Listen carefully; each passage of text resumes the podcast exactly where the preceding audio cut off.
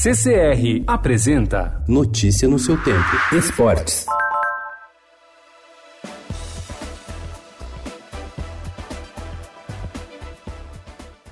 O Flamengo desafia hoje a hegemonia europeia na decisão do Mundial de Clubes contra o Liverpool às duas e meia da tarde no Catar. Desde a campanha vitoriosa do Corinthians contra o Chelsea em 2012, que os times sul-americanos ficam pelo caminho. São Lourenço em 2014, River Plate em 2015 e Grêmio em 2017 não tiveram competência ao decidir com o campeão da Europa. Mas o Flamengo, comandado pelo português Jorge Jesus, mostra números que fazem o torcedor ter fé. O time que tenta o bi da competição ganhou em 1981, empolga porque tem um ataque que já marcou 144 gols, ganhou o Brasileirão e a Libertadores, algo que só o Santos havia alcançado na década de 60 um velho conhecido como novo treinador. O técnico Vanderlei Luxemburgo foi apresentado ontem como novo comandante do Palmeiras e, durante entrevista coletiva na Academia de Futebol, esteve acompanhado de familiares, demonstrou bom humor e revelou parte do que pretende fazer no time pelos próximos dois anos de contrato. Aos 67 anos, ele garante que vai utilizar mais as categorias de base e afirmou que se sente muito mais preparado para trabalhar agora do que na primeira passagem pelo Palmeiras em 1990. 93. É um prazer muito grande estar de volta aqui a São Paulo e no Palmeiras, né?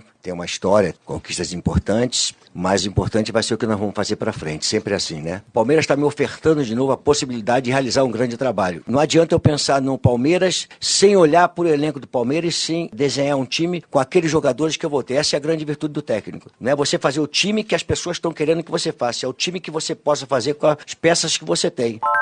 O técnico do Bahia, Roger Machado, recebeu ontem a medalha do mérito Farroupilha, maior honraria concedida pela Assembleia Legislativa do Rio Grande do Sul. A iniciativa do deputado estadual Valdeci Oliveira do PT contou com a aprovação unânime da mesa diretora. Nascido em Porto Alegre, o ex-jogador de 45 anos vem se notabilizando pela luta contra o racismo no Brasil. Italo Ferreira, your 2019 Billabong Pipe Master and your World Surf League World Champion.